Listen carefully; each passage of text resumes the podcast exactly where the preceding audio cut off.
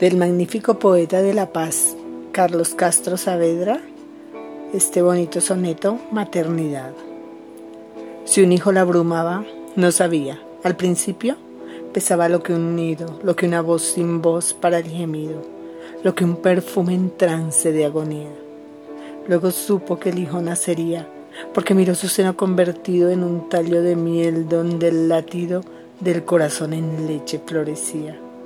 Más tarde toda se sintió vencida por su propia cintura mies crecida hacia el cielo redondo de su pecho.